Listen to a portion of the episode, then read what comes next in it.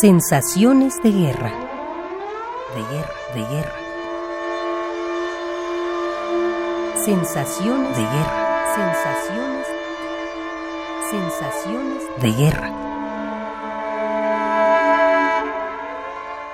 Margarita Castillo.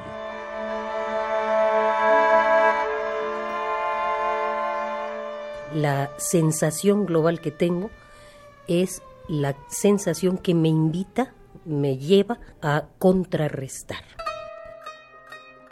Uno puede, ante una amenaza que no tiene cómo controlar de manera frontal, lo primero que hace es pensarse como humanidad, no como uno solo, no como yo y mi familia, no como yo y México. Lo primero que uno hace es pensarse como humanidad sin un ojo, sin un pie, sin un hijo, es decir, sin futuro.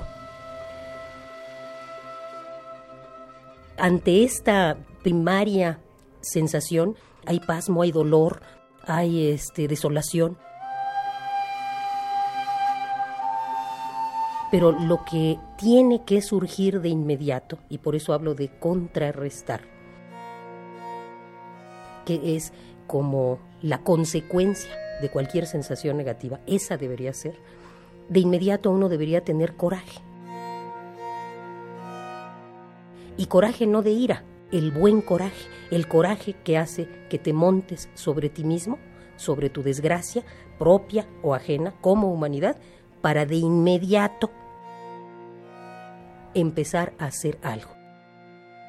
Por eso hablo de contrarrestar y no nada más de aprender a decir no. Yo creo también que no nos podemos solo centrar en una coyuntura como es una inminente guerra porque entonces vamos a leer mal. Hay guerras este, evidentes y guerras ocultas.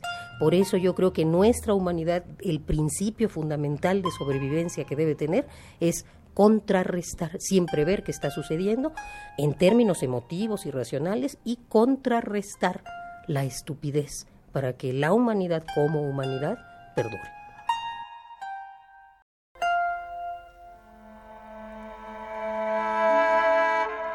Margarita Castillo.